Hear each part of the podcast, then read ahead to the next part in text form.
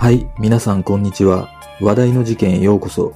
今回の考察も、たくさんのリクエストをいただいた、未解決事件、長野県24歳カップル変死事件です。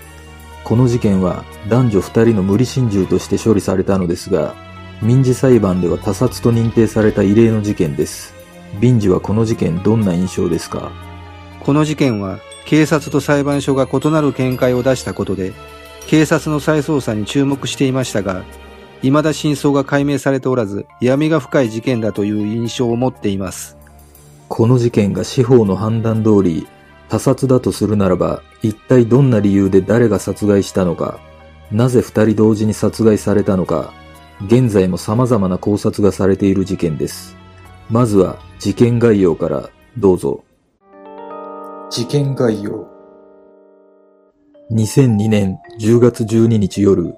長野県塩尻市の奈良井川河川敷にて乗用車が炎上しているとの通報があった間もなく鎮火したものの、灯油をかけて燃やされた車内から、男性の遺体と少し離れた場所に女性の遺体が発見された。被害男性は、塩尻市に住む S さん、当時24歳。被害女性は、セクシー女優として活躍していた M さん、当時24歳であることが判明した。遺体の損傷の激しさ及び、消火活動によって、現場近くが踏み荒らされたため、現場検証は困難を極めたが、女性の死因が数箇所に及ぶ刺し傷によるものであったことが分かった。警察は無理心中と殺人の両面から捜査していたが、殺人事件としての捜査本部は設置されなかった。しかし、心中というには多数の不自然な点があるため、殺人説を主張する声も多数ある。同年11月、男性の両親は無理心中は考えられないとして、被疑者不詳のまま殺人罪で告訴し、翌年1月に受理された。同年4月には、男性の友人が中心となって集めた殺人事件としての捜査を求める約1万人分の署名が当時の長野県知事に手渡されている。県警に捜査本部設置を求める訴訟は却下された。2007年1月23日、長野地裁は周囲の状況から見て殺害は不可能ではなく第三者による他殺と認定し、保険金の支払いを命じる判決を出した。これによって、この事件は捜査機関が捜査を継続している段階で、民事判決が他殺と認定するという異例の展開をたどっている。現場の状況被害女性 M さんの遺体は、車の後方7メートルほどのところに倒れていた。腹部と背中に致命傷の刺し傷が数箇所、死後に火を放たれたが、うつ伏せの状態であったため、顔には火による影響はほとんどない。目は見開かれ、顔は赤黒く変色、髪はチリチリになり裸し、素足だけが白く焼け残っていたとされる。靴は被害男性のアパートに残っていた。被害男性 S さんの遺体は、車の後部座席と助手席の間でうずくまり、遺体は原型をとどめてないほど焼け焦げていた。司法解剖の結果、肺の中にはタバコ一服分の煙しか入っていなかったが、これは死後に火を放たれたためと考えられる。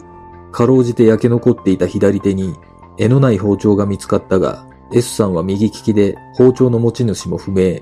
警察で遺体写真を見た S さんの近親者によると、頭蓋骨真ん中が凹んでいるか、割れているかのように見え、殴られた後のようにも見えるという。靴は履いておらず裸足、携帯電話が行方不明で数日後車の鍵が車中から発見されている。被害女性 M さんとはこの事件の被害者である女性が現役のセクシー女優だったことから様々な憶測や噂が囁かれた。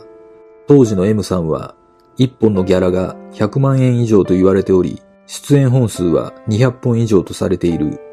この業界には様々な裏があると言われており、業界関係者の中では M さんが何かしらの裏の出来事に巻き込まれてしまったのではないかと噂された。そんな M さんはセクシー女優を引退することを考えており、揉めていたという情報もある。実際に1ヶ月間休業していることもあったとされ、通常この業界では1ヶ月の休業となるとそのまま引退するケースが多いと言われている。さらにセクシー女優のアイドルユニットに参加していたが、やりたかったわけではなく拒否していたという話もある。アイドルユニットの活動もあまり乗り気ではなかったらしく、グラビアの仕事も同時にしていた M さんは疲れ切っていたと、ある女優が証言している。不可解な点。警察は主に無理心中として捜査しており、第三者による殺人事件としての捜査本部は設置していない。しかし、無理心中ではなく殺人事件であることを伺わせる状況証拠が数々指摘されている。第三者によって連れ出された可能性を伺わせる状況。二人とも死亡時には裸足、靴が被害男性の自宅に残っていた。被害男性の自宅のパソコンはつけっぱなしだった。凶器の刃物とポリタンクが現場に残っていたが、いずれも被害男性のものではない。自宅アパートには2本の包丁がそのまま置いてあり、ポリタンクもアパートに4個置いてあったため、亡くなったものはない。被害女性が殺されたことを伺わせる状況。被害女性の背中にも刺し傷があった。司法解剖により、肺の中からタバコ一服分の煙が検出された。これは死亡してから火を放たれたことを意味している。被害男性が殺されたことを伺わせる状況。司法解剖により、被害女性同様、肺の中からタバコ一服分の煙しか検出されていない。被害男性の遺体の頭蓋骨に殴られたような凹みがあったという近親者の証言がある。また、事件の2日前に腕時計を修理に出している。このことは心中の動機を否定する行動と認定されている。その他の不審な点。事件後、被害男性のアパートを母親が整理していると、取り切っていないレンズ付きフィルムが出てきた。フィルムには服装などから事件当日の夕方にその部屋で撮ったと思われる笑顔のツーショットがあった。その中で被害男性が着ている緑色のトレーナーが未だに見つかっていない。二人は部屋でくつろいでいたところ、何者かに拉致され、事件に巻き込まれた可能性が高いのではないかとみられる。遺族関係者によると、押し入れにあった写真ネガの束がなくなっているという。警察の押収品リストにもないので、誰かが部屋に入り、持ち去ったと思われる。また、窓のサッシの前に誰かが二度野花を摘んで備えているが、友人たちは皆事件現場に花を備えている。誰が来ているのかは分かっていない。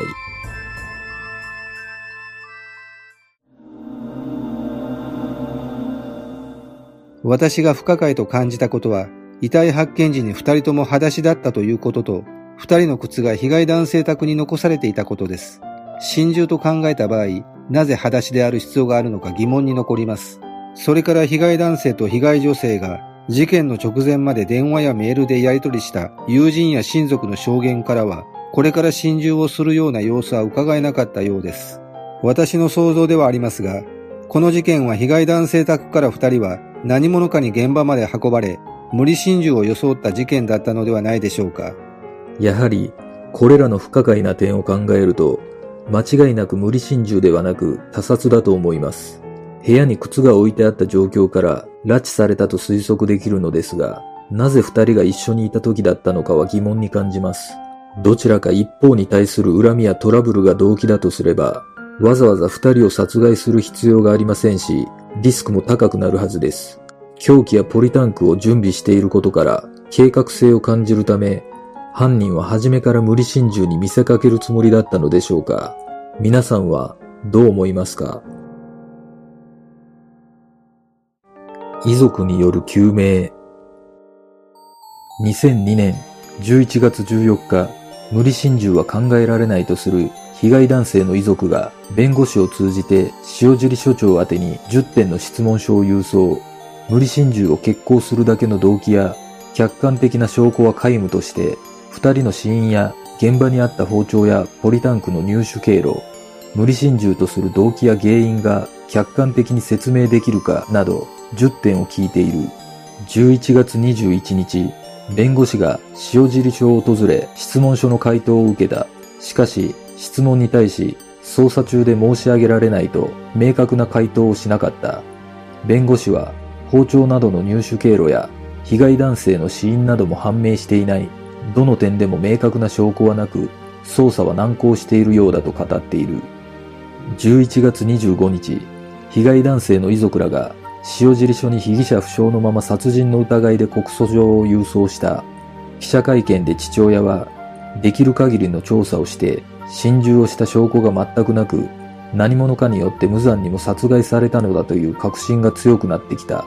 当初から殺人事件として報道されなかったために本来いるかもしれない目撃者や犯人に結びつく多くの情報が警察に届いていない恐れがあると語った。12月25日、被害男性の2人の友人が無理心中は考えられないとして原因解明を求めた約7300人の署名を塩尻署に提出しようとした。しかし、同署は中立公平な立場から捜査するなどとして受け取りを拒否。2003年1月17日、被害男性の遺族が被疑者不詳のまま殺人容疑で塩尻署に出した告訴状について受理。4月18日、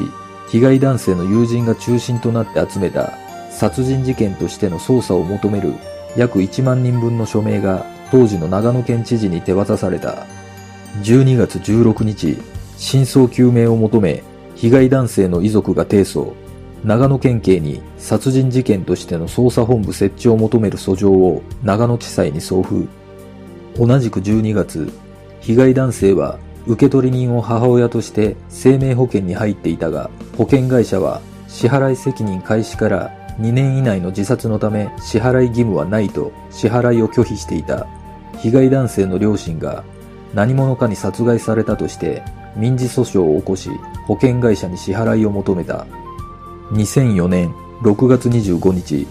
長野地裁は捜査本部設置の求めを却下。判決理由で裁判長は捜査本部の設置は警察内部の捜査手法の一つで公権力の行使とは言えず広告訴訟の対象とはならないとした。2007年1月23日、保険金の支払いを求めた民事訴訟の判決が長野地裁であった。裁判長は第三者による他殺と認められると認定し、自殺と主張して保険金を支払っていない生命保険会社に支払いを命じた。判決は被害男性の亡くなる前のメールのやり取りなどからの状況証拠を積み重ね、死の直前まで事故の生存ないし、生活の継続を前提として暮らしていたと指摘。二人は第三者である何者かに殺害されたと考えるのが自然とした。被害男性の周辺状況。中古車販売。被害男性は2001年から個人で中古車販売に乗り出していた。友人たちがこのサイドビジネスを知ったのは2001年12月頃で、被害男性は正式なルートではないけど儲かるんだよねと語っている。マルチ商法。被害男性は2002年5月頃アパートの隣人 A 氏からマルチ商法を持ちかけられ、金策に走り、約80万円集めている。また、友人らも聞き覚えのない名前の男性に、被害男性が4月末に80万円貸し、事件前の9月末に全額返済される旨が書かれた書類も見つかっている。ある地元関係者によると、被害男性は A 氏の仕事を手伝うなどし、パチンコを教わるなど、A 氏やその仲間とつるんでいたという。そのうち長野県在住の一人が事件のあった頃、忽然と姿を消していた。地元関係者によると、その男は大手メーカー勤務と言いながら実際は無職同然だった。A 氏の同級生だと言っていたが、名前は偽名、腕に入れ墨をしていたと語っている。これらの存在は塩尻署も確認しているが、事件との因果関係がはっきりせず、突っ込んだ捜査ができていないとされている。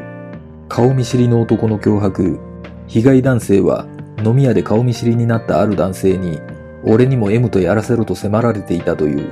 事件前日の10月11日にも、この男性は女とやらせろなどと電話。一緒にいた M さんは、私の東京の知り合いにはもっと怖いのがいるから、そういうのは断っちゃっていいよと言い、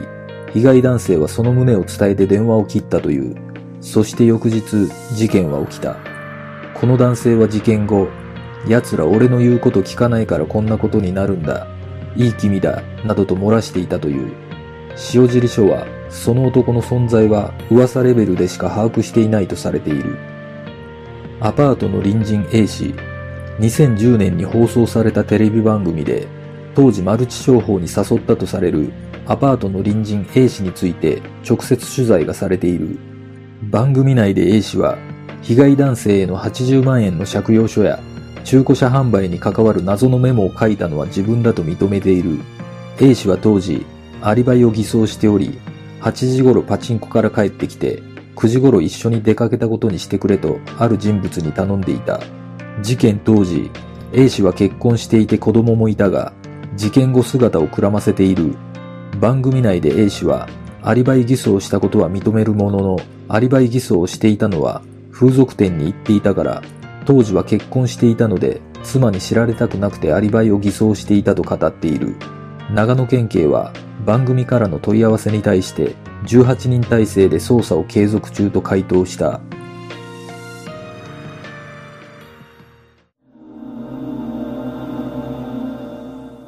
アパートの隣人 A 氏についてですが、事件当時結婚しており、子供もいたとされていましたが、このアパートで知人と同居していたという情報があるようです。アリバイ偽装を頼んだとされるある人物とは、実はこの同居していた知人だったという可能性も考えられるのではないでしょうか。そして A 氏が事件後に姿をくらましたのは、同居人に借金を背負わせたためだという情報もあるようです。警察も捜査をしたはずですが、その真相は今も分かっていません。事件後、被害男性の周辺にまつわる様々な情報が出てきましたが、やはり気になるのは隣人の A 氏です。A 氏については警察も取り調べをしているはずですが、捜査に進展がないことを考えると、直接的な関わりはなかったと判断されたのかもしれません。しかし、間接的に何か知っていることを隠しているようにも感じます。被害男性は A 氏の仲間とつるんでいたという情報もあるため、そこで何かトラブルがあったのでしょうか。もしかしたら、被害男性は誰にも言えないトラブルを抱え悩んでいたのかもしれません。皆さんはどう思いますか？事件の真相とは？2007年1月23日、長野地裁は周囲の状況から見て複数犯であれば殺害可能であるとし、第三者による他殺であることを認定した。これによって司法がこの事件を殺人と認めたことになる。しかし、この事件の真相は謎のまま17年という月日が経過してしまった。無理心中とは考えられないくらいの仲睦まじいツーショット写真が亡くなった当日に撮影されている。突然幸せそうな二人が焼死してしまうという悲惨な事件だが、未だ有力な情報はつかめていない。遺書も見つかっておらず、二人の周囲には不可解な点が数多く残ったままとなっている。果たして、この事件の真相が解明される日は訪れるのか？